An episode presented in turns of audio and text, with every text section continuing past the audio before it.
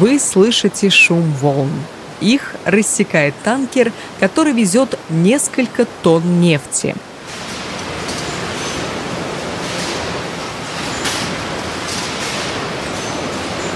А этот шум, ворвавшийся к вам в уши, шум, который постоянно слышат работники металлургического завода.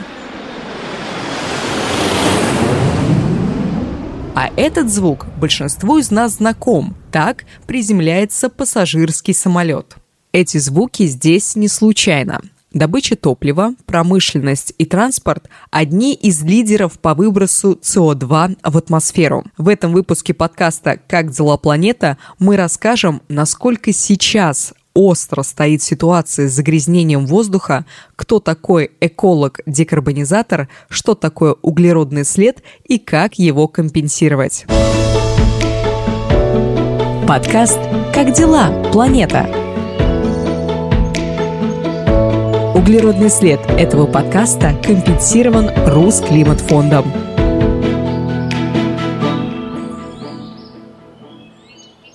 Гость этого эпизода Дамир Янахов, координатор направления устойчивого развития и декарбонизации, Дамир живет в Челябинске. Если вы никогда в нем не были и представляете его как серый, мрачный город, в котором через каждый дом завод, завод и завод, то Дамир вас сейчас удивит, как удивил и меня. Я думаю, Челябинск один из э, немногих крупных городов э, в нашей стране, да и вообще, наверное, в принципе, среди миллионников, который может похвастаться тем, что в центре города имеется лес. В центре нашего города расположен реликтовый сосновый бор, который сохранился еще со времен ледникового периода. Вот. И это довольно-таки уникальное место, занимает большую площадь, и поскольку с этим бором граничит наш центральный парк, в детстве много времени проводил в этом парке, соответственно, в нашем бору сосновом, поэтому он и сейчас у меня вызывает такие приятные воспоминания. Учитывая то, что Челябинск э, город промышленный, буквально напичкан заводами, то это очень здорово иметь возможность, а, не покидая городскую черту, подышать свежим сосновым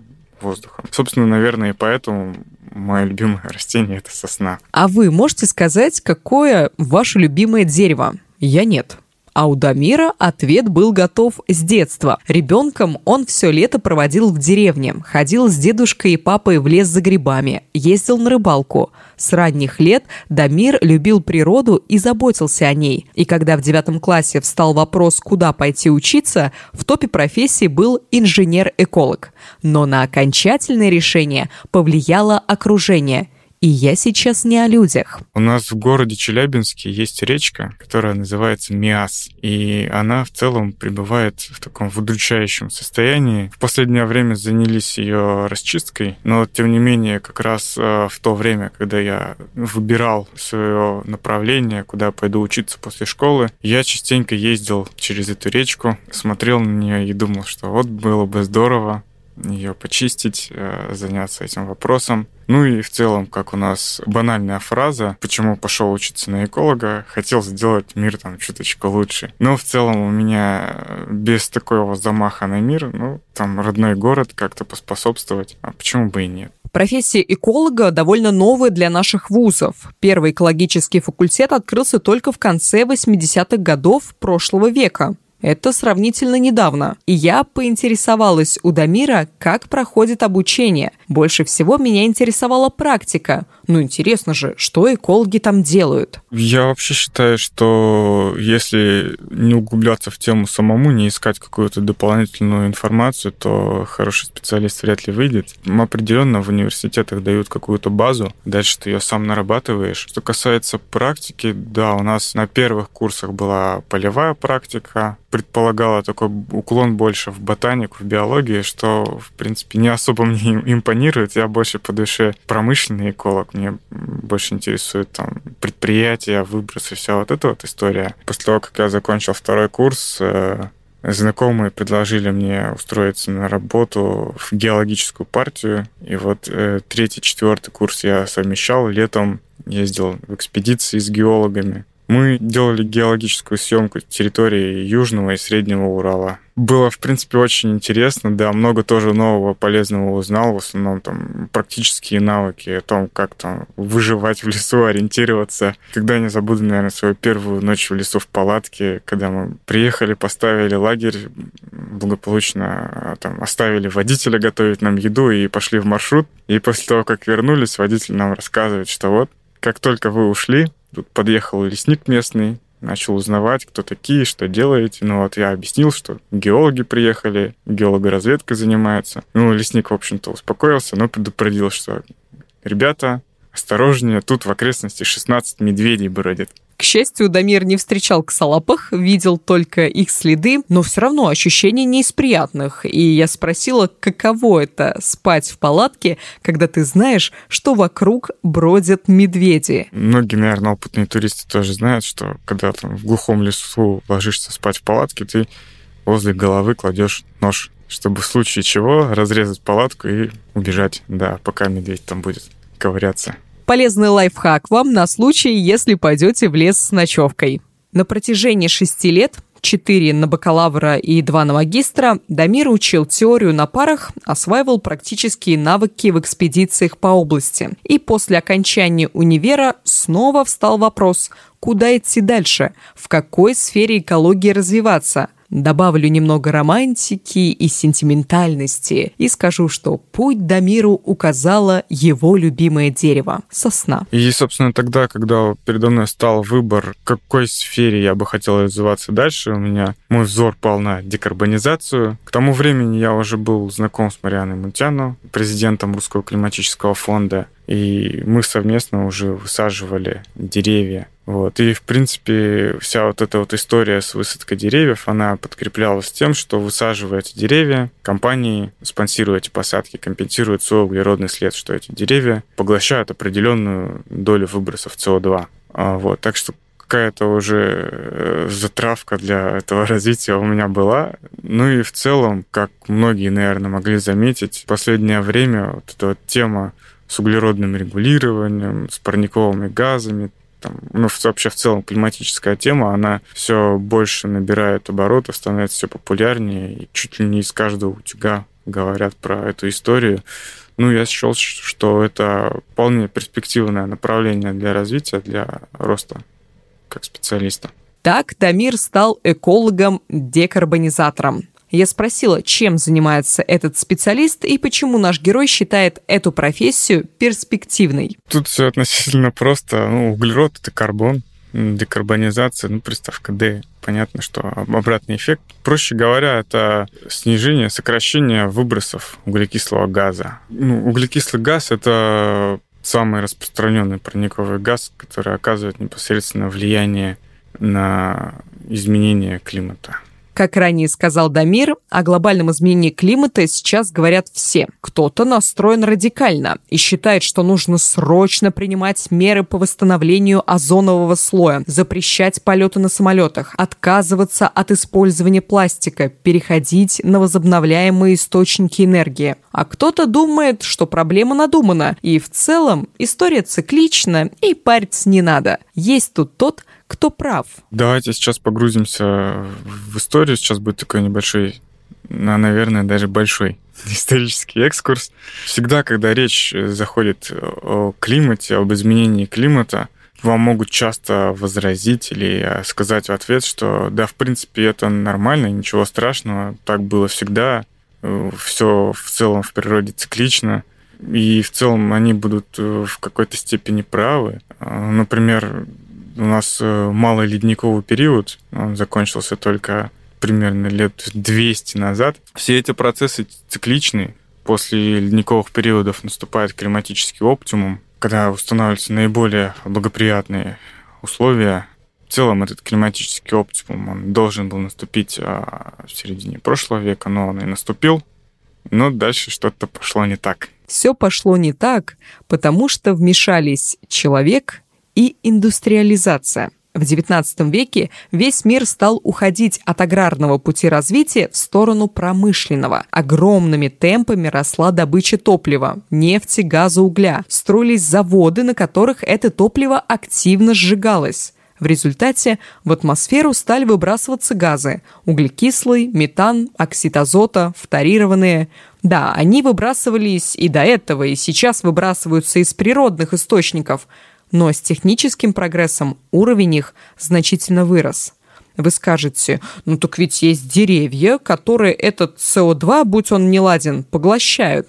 Да, но опять же, с увеличением промышленного сектора и с разрастанием угодий для сельского хозяйства леса вырубают, и ресурс, который должен был компенсировать углеродный след, исчезает. Высокий рост промышленности, вырубки лесов без последующих посадок привели к плачевному результату – концентрация углекислого газа в атмосфере стала на 40% выше, чем до промышленного бума. Всего за 200 лет. Ежегодно МГИК, межправительственная группа экспертов по изменению климата, публикует отчеты, где говорит о текущем состоянии климата. Например, в августе 2021 в своем шестом отчете лучшие эксперты вынесли такой вердикт. Если человечество не начнет действовать активно сейчас, непоправимый ущерб планете может быть нанесен уже к 2030 году. Также МГИК объяснили, что все катаклизмы, случившиеся в этом году, наводнения, пожары, землетрясения, цунами, ужасная жара, стоявшая во всем мире этим летом, произошли из-за глобального изменения климата – вследствие действий человека. То есть приходим к выводу, что меры принимать нужно. Для меня, человека крайне эмоционального и восприимчивого, вся вот эта информация про пожар, наводнение, про ухудшение климата звучит крайне пугающе. Но для Дамира это призыв к действию. Все мы знаем, что деревья, они в процессе своей жизнедеятельности поглощают углекислый газ – но различные виды деревьев и в различных местах, в различных регионах произрастания делают это по-разному.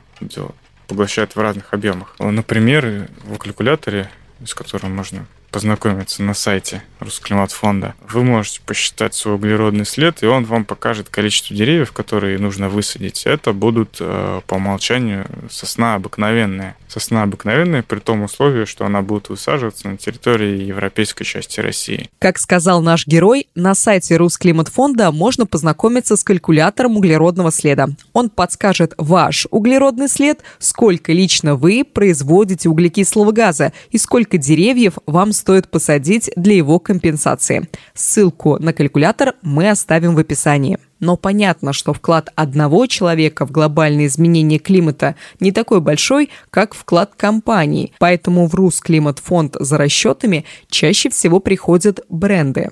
Когда обращаются различные компании с просьбой компенсировать, ну и с просьбой и желанием компенсировать углеродный след, мы для них проводим более детальные расчеты, стараемся учесть все их выбросы, как и прямые выбросы, которые у них возникают в результате их деятельности, такие различные косвенные энергетические выбросы. Для начала мы изучаем специфику э, компании, да, определяем, э, что они производят, какие у них могут быть производственные процессы, какие у них выбросы могут э, быть. Составляем такой чек-лист. Дальше уже непосредственно а, проводим встречу с представителями предприятия, компании, которые погружены в, это, в эти процессы. Это обычно, если есть эколог на предприятии, то это замечательно, он все покажет, расскажет. Вот, и уточняем все производственные процессы. Ну, дальше, соответственно, запрашиваем исходные данные по этим а, процессам. Ну, например, а, объем потребления электроэнергии за год, э,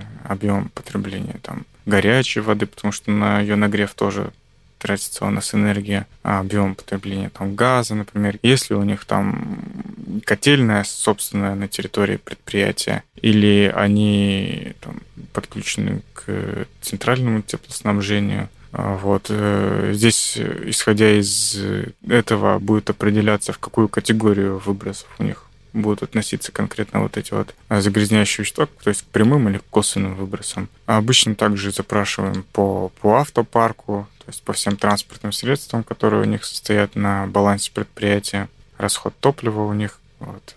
Также стараемся учитывать командировки. Ну, в общем, стараемся учесть все моменты по максимуму. Да, это обычно, когда перечисляем, э, сами понимаю, что э, в идеале бы, конечно, бы хотелось компенсировать углеродный след по максимуму, собрать все данные, но вот в результате этого приходится тратить э, довольно большое количество времени на сбор всех этих сведений. В среднем это будет где-то на этот этап уходит где-то около месяца.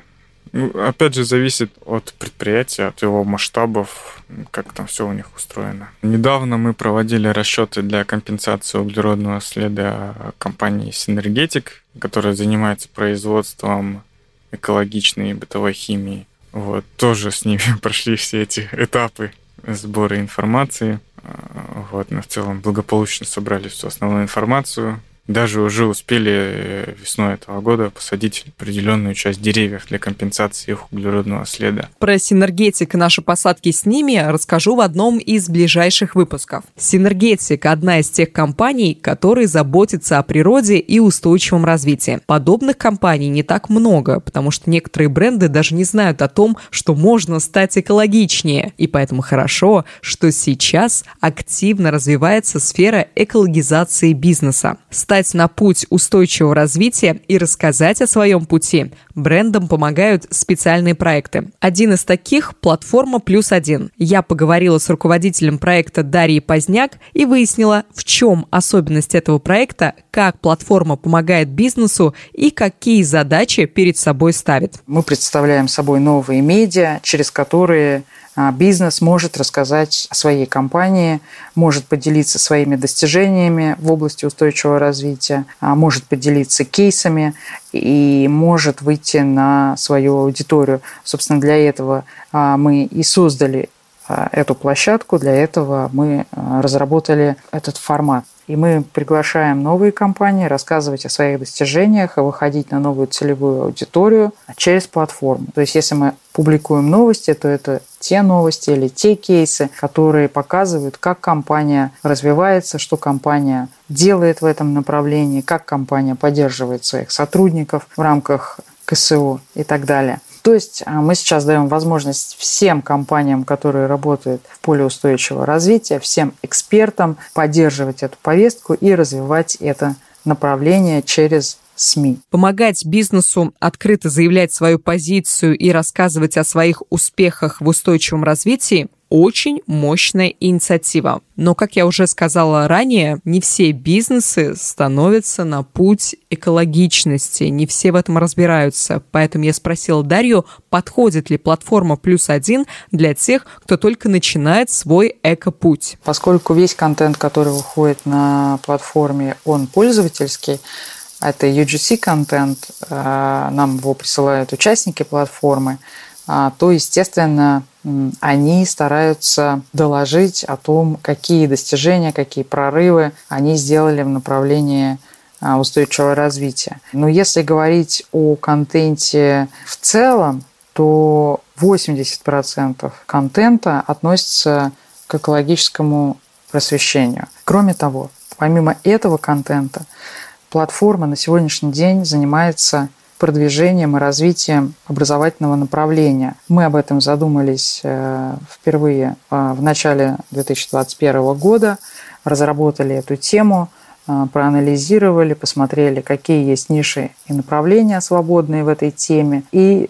сегодня мы занимаемся разработкой обучающих курсов по устойчивому развитию. Эти курсы ориентированы как на бизнес, то есть, э, если малый и средний бизнес хочет прокачаться в этом направлении, то мы под них создаем специальные образовательные программы. А также мы работаем на широкую аудиторию и готовим курсы широкопрофильные, общие, общеразвивающие, которые обычных э, пользователей погружают э, в эту тему.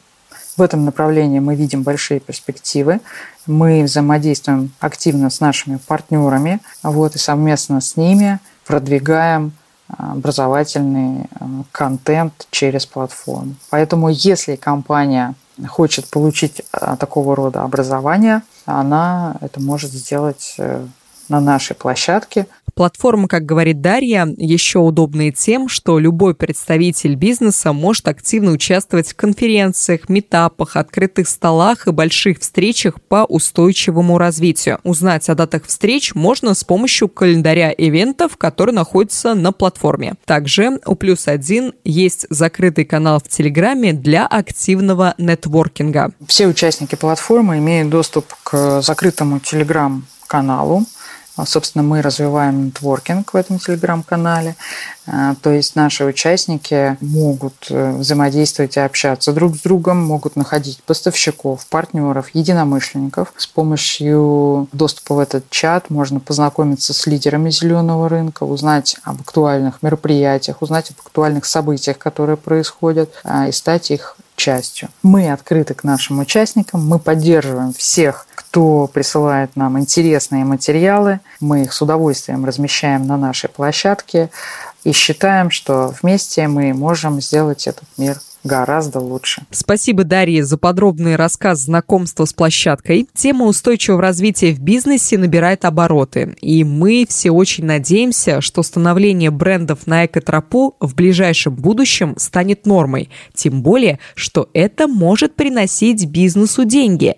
Когда Дамир рассказывал мне про компенсацию углеродного следа, он обмолвился, что на декарбонизации можно неплохо зарабатывать. Мне стало интересно, как это, и я попросил его объяснить подробнее. Когда речь заходит о реализации вот подобных проектов э, с лесовосстановлением, с поглощением углерода лесами, то здесь встает вопрос, а в каких масштабах это делать, да, э, у всех э, может быть какой-то разный интерес, что либо компенсировать собственное негативное воздействие и на этом остановиться, либо есть возможность сажать деревьев больше, чем это необходимо конкретному, конкретному предприятию. И, соответственно, неиспользуемое количество, там, допустим, лес у нас посаженный поглощает ежегодно 100 тысяч тонн СО2, а выбросы предприятия 50 тысяч тонн СО2, тогда у нас в запасе остается еще 50 тысяч тонн СО2, да, которые, в принципе, этот лес ежегодно поглощает, но предприятие, к счастью, не обладает такими выбросами